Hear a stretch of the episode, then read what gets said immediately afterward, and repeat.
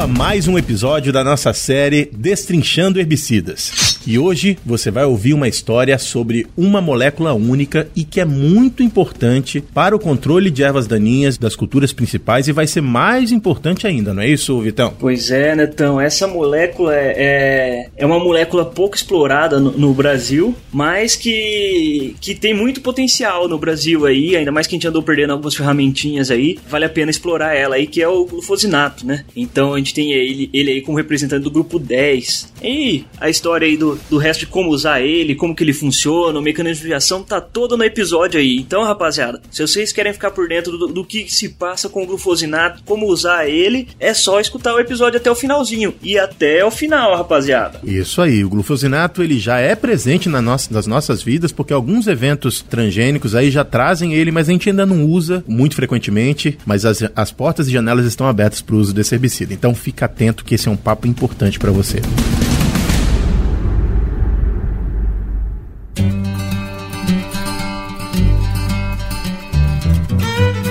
Você está ouvindo Papo Agro, Papo Agro, o seu podcast sobre o agronegócio. E hoje com Vitor Anunciato e José Neto.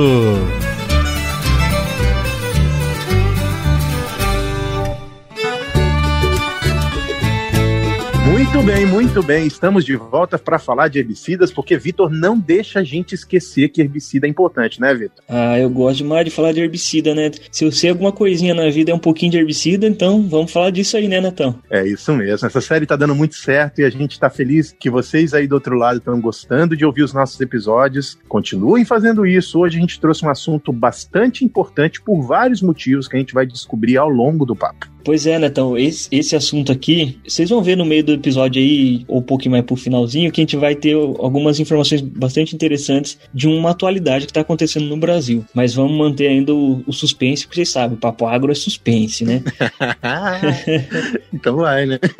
Hoje, pra gente falar aqui dos inibidores da glutamina sintase, a gente trouxe o Udo Stacano. Ele é um, um pesquisador da área de modos de ação de herbicidas, ele está no setor privado hoje em dia. Ele tem graduação e mestrado pela UEM, foi orientado pelo professor Ruben, que aliás participou aqui com a gente já de um episódio sobre fotossistemas. Quem não escutou, corre lá escutar, que tem já um episódio com o professor Ruben. E hoje a gente trouxe um dos orientados ele, que o Hudson Takano, né, que foi orientado dele. E o Hudson Takano fez o doutorado na, na Colorado State University com o professor Frank Dayan, que é um, hoje uma das sumidades aí de modos de ação no, no mundo inteiro. É ele que, que manja bastante da parte de modo de ação de herbicida. E ele trabalhou ali, o Hudson trabalhou junto com o professor Frank na parte do, do glufosinate, né, que a gente vai falar hoje, trabalhando ele na, na parte de modo de ação, na parte de manejo de herbicida de plantas resistentes a herbicidas, fisiologia de planta e biologia molecular. O que, que você acha do currículo do homem, Netão? Nossa senhora, eu tô aqui, eu tô aqui envergonhado já.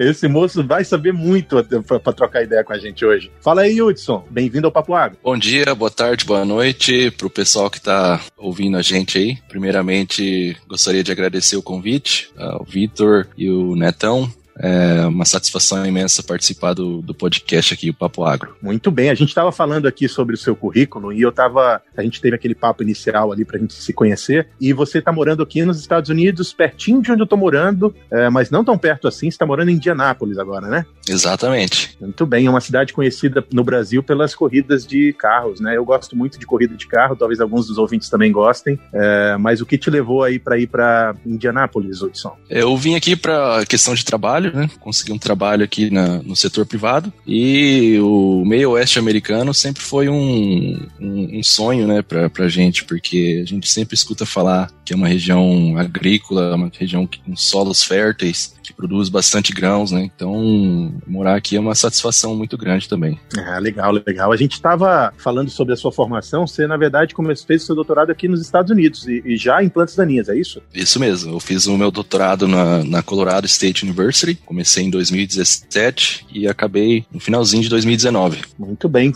Antes da gente falar sobre, sobre o que o Vitão tá aí se coçando para falar, eu queria só que você fizesse um paralelo. Por que, que você veio para cá para estudar? Qual é a diferença de, de vir para cá? fazer pesquisa ou, ou fazer né, para implementar os seus projetos? Olha, isso é uma questão bastante interessante, viu, Netão? E isso serve também para estimular o, o, pessoal aí que está escutando a gente. Se tiver algum estudante aí, É, estudar nos Estados Unidos é uma, uma coisa que, que todo mundo quer, assim, hoje, né? É não só pela questão da língua, mas também a parte de pesquisa aqui, ela, ela é bastante mais avançada, né? Que a gente tem no Brasil. Então, no meu caso, eu trabalhei bastante com o professor Ruben, o professor Jamil, lá na Universidade Estadual de Maringá, e o aprendizado foi, foi enorme, né? Mas eu queria um desafio. Então eu queria, no meu doutorado, fazer uma coisa diferente, fazer uma coisa é, em outro país. E o Colorado era o, era o lugar que, que mais é, me interessou. Então eu vim aqui trabalhar com, com Frank Diane no Colorado. Beleza, então vamos falar do que interessa, Netão, que, que é o que eu gosto. eu tava querendo ver o vídeo de você se coçando enquanto eu tô falando outras coisas aqui. eu sei, Netão, que você gosta de dar uma enrolada, mas vamos lá.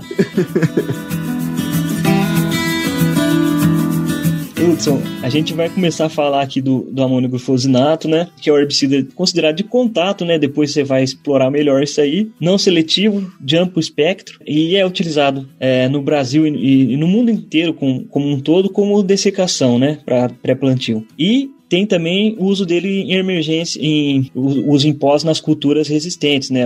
As culturas com a tecnologia Liberty Link. E eu queria que você falasse aí de início pra gente a curiosidade que ele tem aqui, o amônio glufosinate que quando eu descobri isso eu achei muito interessante, que ele é, é, ele foi descoberto, né? Eu não sei como que funciona muito bem a, a produção dele hoje, mas ele foi descoberto através de, de fungos, né? Ele é pro, foi produzido através de fungos. Você poderia contar essa história um pouquinho melhor pra gente? Como que se descobriu ele e, e qual a relação dele com os fungos? Sim, essa questão da, da sintetização pelos fungos, ela surgiu quando o pessoal estava investigando em uma área de, de florestas, né? Eles viram que tinha uma, uma, uma área área dessa floresta que não, não tinha plantas é, nascendo ou crescendo naquela região. E aí eles foram estudar que tipo de micro-organismos que estavam presentes nessa área e eles viram que tinha uma determinada espécie lá predominante. Essa espécie era chamada de é, Streptomyces higroscópicos. Quando eles levaram essa, essa espécie de micro-organismo para o laboratório, eles descobriram que essa, esse microorganismo era capaz de produzir uma molécula que eles chamavam, chamaram de uh, bialafos. Esse bialafos, eh, hoje ele é um, um, um, herbicida que é utilizado na Ásia, mas basicamente o bialafos ele é o amônio glufosinato mais duas moléculas de alanina, que é um aminoácido. Então, o que, que acontece? Quando você aplica o bialafos nas plantas, as plantas elas metabolizam esse bialafos ou eles elas mastigam esse bialafos, um termo mais genérico aí, né? E o bialafos é transformado em glufosinato. O glufosinato é o agente que vai atuar na planta e vai, vai ter atividade herbicida. Ah, eu tenho uma pergunta aqui que é bem, bem leigo. Vou deixar os dois especialistas falando um pouco mais hoje, mas eu. É, bom, ah, vocês estão falando de um, de um ah, modo de ação que eu acho que tem uma molécula só, é isso? Ou tem outras moléculas do mesmo modo de ação que,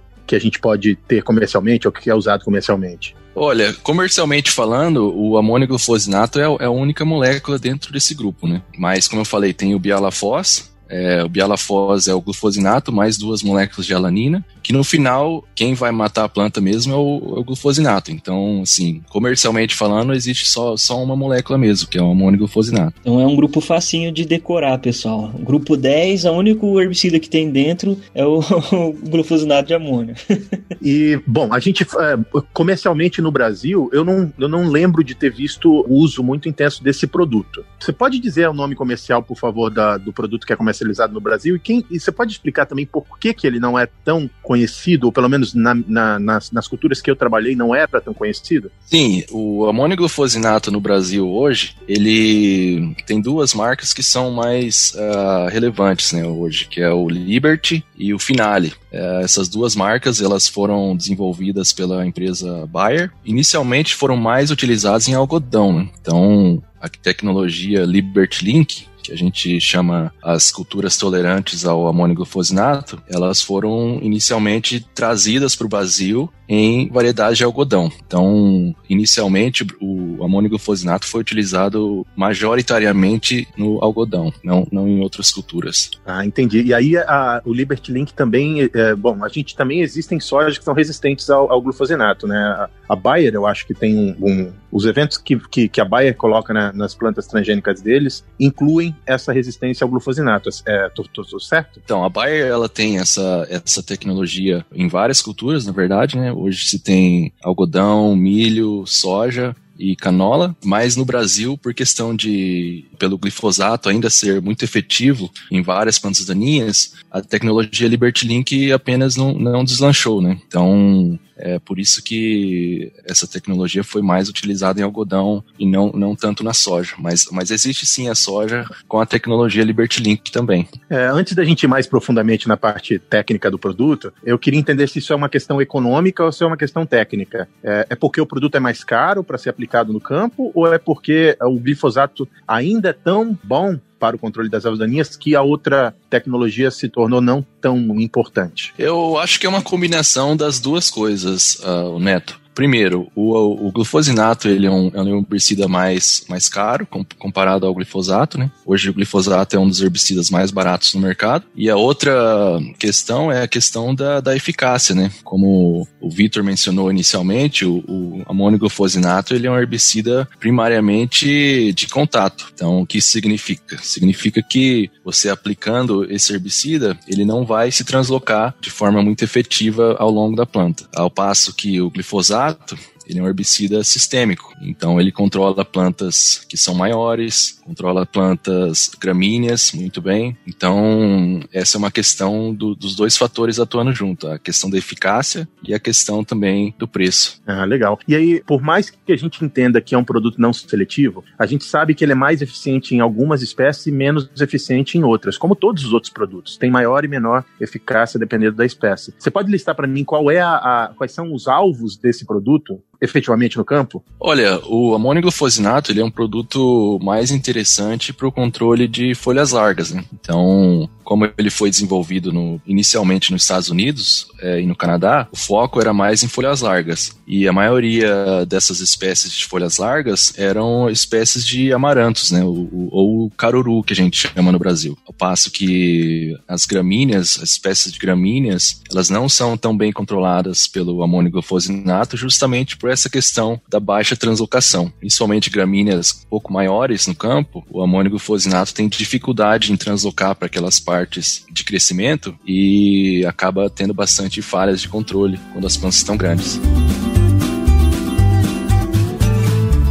Muito bem, aproveitando essa respirada do papo do glufosinato, eu queria lembrar vocês que o Papo Agro está em todas as redes sociais como Papo Agro e no Instagram como Papo Agro Podcast. É lá que a gente conversa com vocês e a gente espera uh, interagir bastante se vocês forem lá interagir com a gente nessas redes sociais. E a gente tem um site que é www.papoagro.com.br onde você vai achar informações de como achar o Papo Agro em qualquer agregador de podcast, mas é facinho, é só procurar por Papo Agro separado no seu aplicativo de áudio favorito.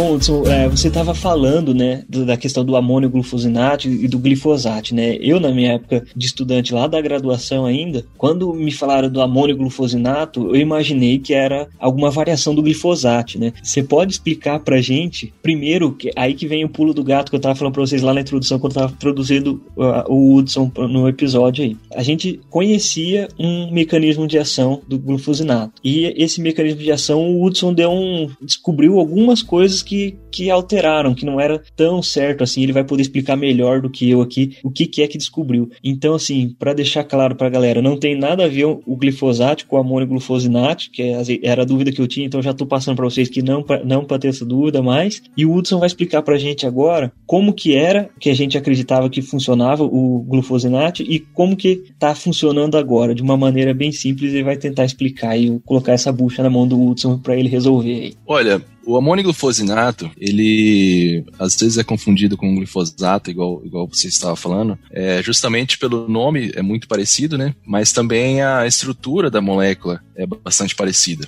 Então, às vezes o pessoal acaba confundindo. Mas em termos de modo de ação, mecanismo de ação, é, essas duas moléculas são basicamente bastante diferentes. Então, o amônio glufosinato, ele, o mecanismo de ação é a enzima glutamina sintetase, o glufosinato ele inibe essa enzima. Essa é uma enzima, só para você ter uma ideia da importância dessa enzima para as plantas, a enzima glutamina sintetase é a segunda enzima ou proteína mais abundante em todas as plantas no mundo. É, a gente tem a rubisco, né, que é a enzima número 1, um, e a glutamina sintetase a enzima número 2. Então você imagina a importância dessa enzima para as plantas em geral. O amônio ele é capaz de inibir essa enzima e a inibição dessa importante enzima causa uma série de problemas para a planta. Não só na questão de inibição de aminoácidos, que a glutamina sintetase ela é uma enzima chave para a produção de aminoácidos. Basicamente, 80% de todo o nitrogênio que é absorvido pelas plantas é, passa pela glutamina sintetase para ser incorporada em, em, aminoácidos e mais tarde em proteínas. Então, assim, é uma enzima extremamente importante. E a inibição dela pelo amônio glufosinato é, causa uma série de, de problemas, como eu estava falando. Uma questão importante no mecanismo de ação do glufosinato é que o fato da enzima utilizar amônia como um dos substratos, a inibição dela pelo amônio glufosinato causa o acúmulo de amônia. É como se fosse um rio, né, Netão?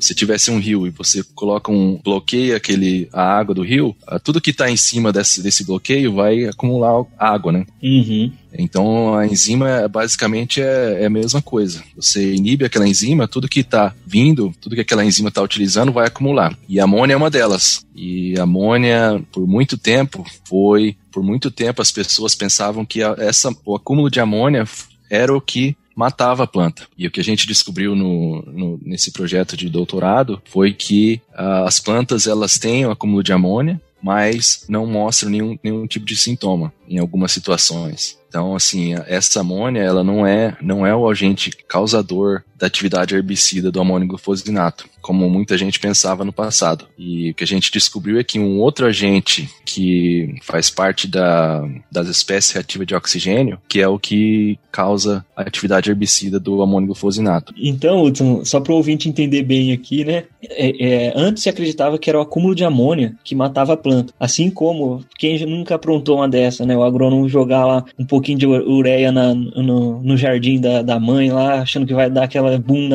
no, jardim, a hora que vê queimou tudo o roseral da mãe, vai ficar feio, né? Antes se achava que era justamente um mecanismo meio parecido ali, que é levado é, a, a, amônia na, na planta, que causava a morte dela, e é, na, com o seu doutorado você descobriu que não é só o acúmulo de amônia que leva à morte da planta, mas sim também a, a presença dos ROS aí, né? Que são. Eu, me ajuda aí, Hudson. O ROS é o. A espécie reativa de oxigênio. Isso. e aí, então, o, os ROS, né, que são as espécies reativas de oxigênio, é que levam à morte da planta. A gente já falou deles lá no, nos inibidores de fotossíntese, mas não custa nada lembrar, Hudson. É, então, como eles são produzidos, né, devido à inibição que ocorre ali na planta e aonde que eles vão agir, o que que eles vão fazer para que, que causa a morte da planta, né? O que, o que, o que, que eles vão fazer que vai ser é, danoso à planta. Antes de você responder, eu queria só fazer uma pergunta que talvez é, é só para adicionar. Você tem a inibição da glutamina sintetase, e aí você tem um acúmulo de uh, amônio, mas você também tem a produção do ROS. Onde que eles são produzidos ou por que que eles são produzidos? Olha, o amônio glufosinato, assim como os herbicidas inibidores da fotossíntese, que foi discutido no último podcast aí, eles são herbicidas dependentes de luz. Então, se você não tiver luz, você aplicar o herbicida no escuro, é, não vai funcionar. Então, o amônio glufosinato é um herbicida dependente de luz. Isso levou a gente a descobrir que essas espécies reativas de oxigênio eram produzidas na fase, no que a gente chama de fase clara da fotossíntese, que é aquela parte que as plantas capturam a energia solar para transformar em energia química. Então, o que acontece é o seguinte: o amônio glufosinato inibe a glutamina sintetase, que, como eu falei, é uma enzima que é uma enzima chave no metabolismo das plantas, e essa inibição causa uma, o que a gente chama de feedback, uma inibição de feedback. Você inibir nessa enzima, você acaba inibindo todo o processo de fotossíntese. Então, essa inibição da fotossíntese acaba acontecendo a mesmo, o mesmo processo que acontece com os inibidores do fotossistema. Você tem a paralisação do fluxo de elétrons e, consequentemente, as moléculas de oxigênio elas é, capturam esses elétrons e isso faz com que é, essas espécies reativas de oxigênio sejam produzidas. E para responder à questão do, do Vitor, o acúmulo dessas espécies reativas de oxigênio ele é muito danoso para as plantas porque elas são umas moléculas muito reativas. Então, quando elas entram em contato com as partes da planta, como os lipídios, as membranas, o DNA, eles causam a oxidação dessas é, membranas ou o DNA. Né? Isso é extremamente danoso para a planta. Quando isso acontece, a planta entra no processo de, de morte total. Então é por isso que o amônio glufosinato tem esse efeito de queima, né, que a gente fala. Você aplica, algumas horas depois você já vê que a planta já tá, tá queimando e tá, tá morrendo. Caramba, olha só. Para mim, para mim fez total sentido, os meninos. Mas vocês estão ouvindo aí, se vocês tipo, não, não, não, fez sentido nenhum, pega uma figura. Eu sempre, eu falei isso no outro episódio, e vou falar de novo. Pega a figura da, da, da fotossíntese, do ciclo da fotossíntese completo, e vai procurando ali. Então, se você estiver ouvindo em casa, dá um stopzinho, vai lá, pega uma figura e olha que você vai entender perfeitamente o que o Hudson acabou de dizer pra gente. E isso é, é, é muito legal e vai ajudar ajudar você a, no, no, futuro, né, dar suas opiniões técnicas com mais critério, porque realmente é uma parte importante para você que trabalha com plantas saber da fotossíntese e os herbicidas que trabalham na interrupção desse ciclo são muito importantes, como é o caso do que a gente está falando aqui, ou como o caso dos outros herbicidas que a gente também já falou. Hudson, é bacana aí o que você estava explicando também pra gente e o que o Neto acabou de falar, rapaziada, presta atenção, dá uma olhadinha na, nos ciclos das rotas que a gente está falando aqui, principalmente quem é estudante, né, que vai precisar pegar ainda a disciplina de daninhas, já vai dar uma olhada lá, vai anotando o que a gente está falando, que o Hudson está explicando, que vai ajudar bastante aí vocês na, na, na, não só na prova, mas no futuro de vocês também. Isso aí, rapaziada. Já matou todas as plantas daninhas aí? Aproveita enquanto nesse tempinho que elas estão morrendo e vamos falar aí da Rede Agrocast, que reúne os melhores podcasts do agro brasileiro. E o melhor deles está lá, né? Que é o Papo Agro. Então acessem lá www.redeagrocast.com.br ou procure aí por Rede Agrocast no seu agregador de podcast favorito e fique por dentro dos melhores podcasts do agro brasileiro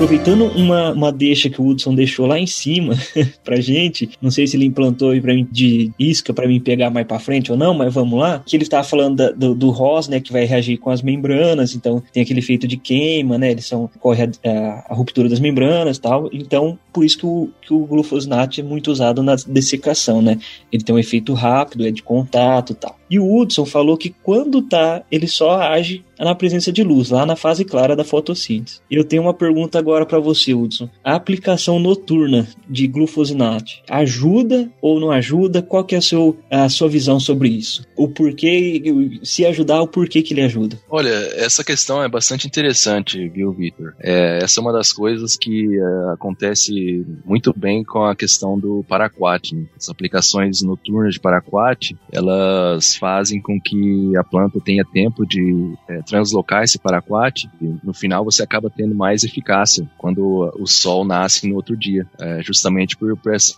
aumento na, na, translocação. Isso acontece para o paraquat, mas para o amônio glufosinato, é, nós testamos essa hipótese é, no meu doutorado, mas a resposta é, foi bastante diferente do que a gente esperava. As aplicações noturnas de amônio glufosinato, elas sim aumentam a translocação, mas é, justamente pelo modo de ação do, do amônio glufosinato, você não tem o mesmo efeito de queima quando você faz essa aplicação noturna. O, uma das hipóteses que a gente é, pensou quando a gente teve essa observação foi que a aplicação noturna de amônio glufosinato permite que a planta tenha tempo de metabolizar esse herbicida, transformar em uma outra coisa, de compartimentalizar esse herbicida em áreas inativas da planta, como por exemplo o vacúolo. Então, em vez de você ter mais eficácia com as aplicações noturnas, você acaba tendo menos. Então é uma, uma questão é, um pouco diferente com, quando a gente fala de amônio glufosinato. Ah, então é, é, não acontece o que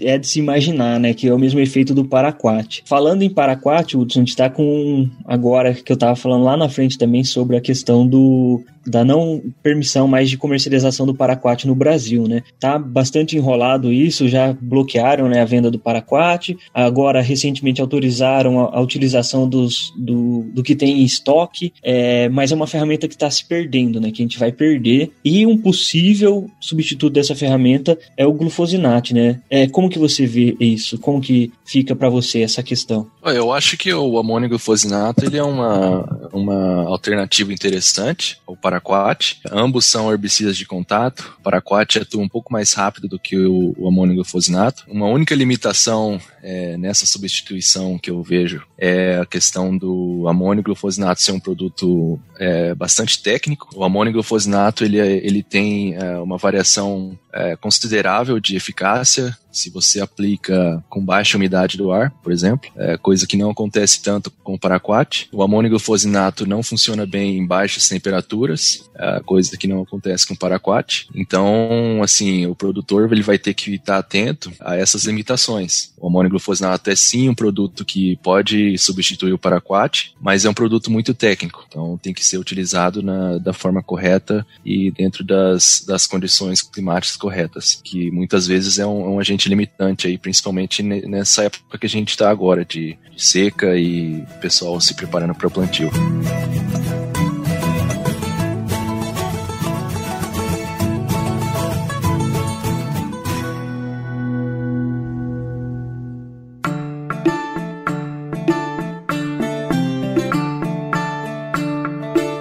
Legal, legal. Cara, excelente papo. Eu já aprendi um bocado sobre essa molécula que eu sabia muito pouco. Uh, e eu tenho algumas perguntas que eu acho que eu vou deixar para a gente fazer um resumão. Então, Hudson, aqui no, no a gente tem um resumo do papo, que é um quadro em que a gente tenta pegar uma informação importante uh, e que também né, contemple tudo que é importante aí do, do assunto que a gente está tratando. E esse vai ser o resumo do papo. Eu vou te propor uma pergunta aqui e a gente, eu, Vitor, também podemos ajudar com as nossas opiniões. Vamos lá. Eu entendo que o foco uh, do glufosinato uh, de amônio, eu aprendi hoje que a gente tem dois focos claros. Um, ele pode ser um substituto dessa molécula que está deixando a gente, que é o paraquat, e ele pode ser usado num sistema de controle de ervas daninhas de difícil controle, incluindo aí esse evento de biotecnologia que já existe há bastante tempo e que pode se tornar importante. E a minha pergunta para você, e também a gente pode também né, conversar sobre isso aqui, colocar as nossas opiniões, é qual é o futuro dessa molécula? O que, é que você vê acontecendo com essa molécula específica ou esse modo de ação específico ah, dentro do uso das grandes culturas no Brasil Brasil e no mundo. É, ele vai ser substituto do Paraquat, ele pode ser uma ferramenta importante no controle de ervas daninhas de difícil controle de forma mais massiva do que é feito atualmente? Resumo do papo!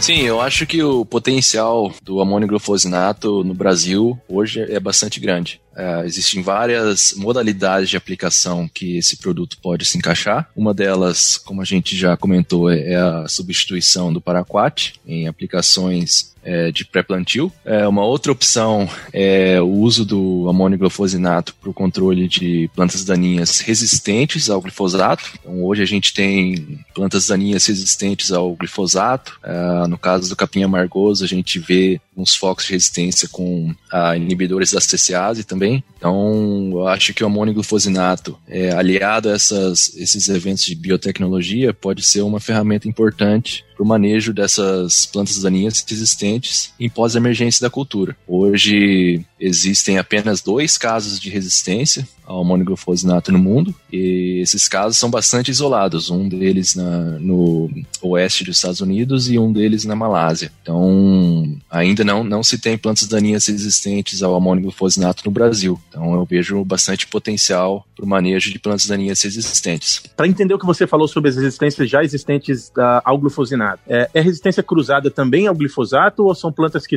não são resistentes a glifosato, mas são resistentes ao glufosinato? Sim, esses dois casos, como eu falei, eles são bastante isolados, né? É, apenas uma ou duas populações e em ambos os casos é, se tem resistência ao glufosinato, ao glifosato e em alguns casos, a um terceiro herbicida. Não. Então, assim, já são plantas que, que foram selecionadas por bastante tempo. Por exemplo, um deles é um, um caso na Califórnia, em que os produtores aplicavam amônio glufosinato para o manejo de plantas daninhas em, em fruticultura. Então, imagina você tem um pomar, você faz aplicação do amônio glufosinato três, quatro vezes por ano naquele, naquele mesmo local, naquela mesma população de plantas daninhas. Então, a pressão foi muito grande e, e acabou selecionando essas plantas resistentes. Mas, como eu falei, é um caso bastante isolado, é, tanto esse caso da Califórnia quanto o caso da, da Malásia. Ah, bacana. A outra pergunta que eu acho que me veio à cabeça agora é: a gente pode aplicar glifosato e glufosinato em, em misturas? Olha, esse, essa é uma, uma questão bastante é, difícil de responder de forma direta, né? Uh, hoje eu sei que tem, tem muita gente utilizando glifosato e amônio glufosinato, controle de capim amargoso, por exemplo, funciona, funciona de forma uh, adequada. Porém, em muitas outras espécies, você observa uma questão que a gente chama de antagonismo, né? que é quando um herbicida é, diminui a eficácia do outro quando, ele, quando eles são aplicados em misturas. No caso do, do amônio glufosinato mais o glifosato, o que acontece é que a rápida ação do amônio glufosinato limita a translocação do glifosato. Então, é, essa é uma mistura que não é recomendada para a maioria das espécies, porém, existem exceções, como, como é o caso do, do capim amargoso. Ah, legal, legal. Eu levantei essa pergunta aqui, que eu iniciei o resumo, porque eu entendo também que tem uma questão econômica no meio do caminho. As moléculas que a gente hoje está enxergando como moléculas que vão ser massivamente utilizadas são moléculas que eu não estou sendo aqui, eu não sei de, de, de fato os números, mas elas parecem moléculas que são mais fáceis de produzir ou tem mais é, plantas industriais de produção é, no mundo inteiro, que é o caso do glifosato e também do 2,4-D. Qual, qual, a sua visão com relação a isso? É, o glufosinato ele é mais caro porque ele é mais difícil de produzir ou é só uma questão de demanda? Existem, existem é, várias coisas nessa questão aí. A primeira delas é que o amônio glufosinato ele é um produto difícil de sintetizar quimicamente. Então, quando você é, formula o, o glufosinato, você tem essa produção do que a gente chama de mistura racêmica. Então, o que acontece é o seguinte: você produz, por exemplo, um quilo de amônio glufosinato, na verdade, você está produzindo apenas 50% do ingrediente ativo que vai matar a planta. É, isso, é, isso se deve ao fato de que o amônio glufosinato tem essa característica quimicamente. Então, imagina você ter essa capacidade de produção de apenas 50% do, do seu produto final, né? Isso acaba incrementando bastante o preço. Ah, legal, legal. É, eu, eu entendi. É, então tem uma questão também de produção, não só, não só uma questão de, de demanda do mercado. É, exatamente. Ah, e outra coisa que eu queria pôr pra gente fechar aqui, Hudson, é só ouvir de você aí, é que a gente volta muito no glifosato pela proximidade que o pessoal tem com o glifosato, né? Hoje, 90% do manejo feito em qualquer área é, tem glifosato como base ou envolve em algum momento o glifosato, né? E se não for 100%. e eu queria, assim, que você pontuasse algumas diferenças quanto o manejo com o, o Liberty Link, você já falou algumas coisas, ah, quando a gente tem a cultura Liberty Link e a cultura RR, você já falou algumas coisas, tipo umidade do ar, temperatura, mas também é, é, tem algumas coisas envolvidas com as plantas daninhas, né, no caso, por ser um herbicida de contato, que vai é, modificar um pouco em relação ao glifosato. Você poderia abordar um pouquinho isso pra gente? Olha, eu acho que é, essa questão aí, a principal fator limitante é a questão da translocação, né? Como eu falei, o amônio glufosinato ele tem uma baixa translocação em plantas. Então, um produtor que estava acostumado a controlar plantas de um metro com o glifosato,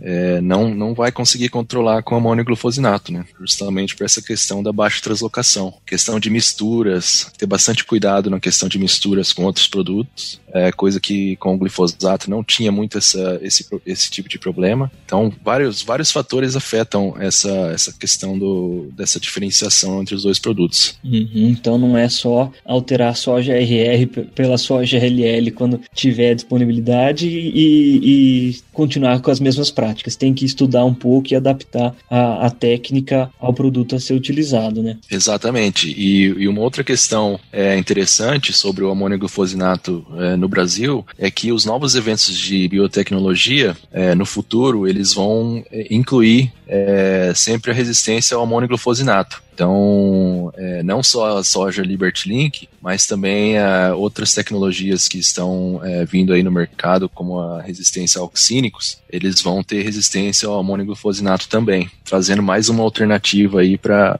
utilizar em pós-emergência da cultura. Muito bem, muito bem. A gente vai ter uma série de ferramentas na mão, a gente precisa entender essas ferramentas e é por isso que a gente traz aqui para você, ouvinte, essa série sobre herbicidas, para a gente entender as moléculas, entender como elas funcionam, porque elas vão fazer parte do nosso dia a dia ao longo dos próximos 20, 30, sei lá quantos, mais, quantos anos mais. Obrigado, Wilson. Foi excelente o papo. Acho que a gente aprendeu bastante com você. Novamente, nós estamos muito agradecidos de você topar conversar conosco. E se você quiser deixar os seus contatos ou como as pessoas podem falar com você, fica à vontade. Não é obrigado, mas se você quiser, uh, os nossos ouvintes vão ficar gratos em poder entrar em contato com você. Bom, uh, eu gostaria primeiramente de agradecer uh, novamente o convite, uh, Netão e, e Vitor. Eu me diverti bastante aqui conversando com vocês hoje. Uh, eu acho que foi um papo bastante legal e um tema bastante interessante, né? Eu acho que esse herbicida tem bastante potencial é, no futuro aí para o manejo de plantas daninhas. Então, para finalizar, eu gostaria de deixar o meu contato da, da rede social. Vocês quiserem me seguir lá no, no Instagram, é Hudson Tacano, arroba Hudson Tacano. E aqui nos Estados Unidos a gente usa bastante o Twitter, né? Então o Twitter também é arroba Hudson Tacano. Quem quiser acompanhar um pouco aí do, do trabalho, eu sempre estou compartilhando algumas coisas aí, tá bom? Obrigado novamente e foi muito bom conversar com vocês. Obrigado você aí, Hudson, pela presença. Mais uma vez agradecendo aí. E eu acredito que você trouxe aí bastante esclarecimento pro pessoal, pros nossos ouvintes, pra gente também, com certeza. E vamos aí, pessoal. Lembre-se, eu tiro sua roça do mato, sua lavoura melhora. Tchau, rapaziada. Muito bem. Para você que tá ouvindo até o fim, lembre-se, não só essa série, mas outros conteúdos estão à sua disposição gratuitamente. É só ouvir o Papo. Um abraço para quem é de abraço, um beijo para quem é de beijo. Tchau.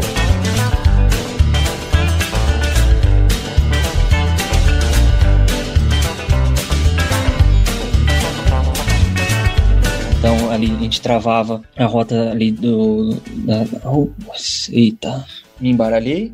Qual que é o nome? A glutamina da... sintetase. Glutamina sintetase. Então a gente travava. Opa, vamos lá de novo.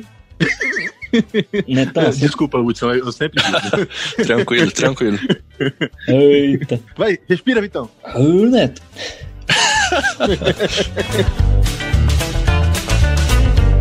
você tá, bom, você tem, inibição da, do, da, ih, agora sou eu. você tem inibição...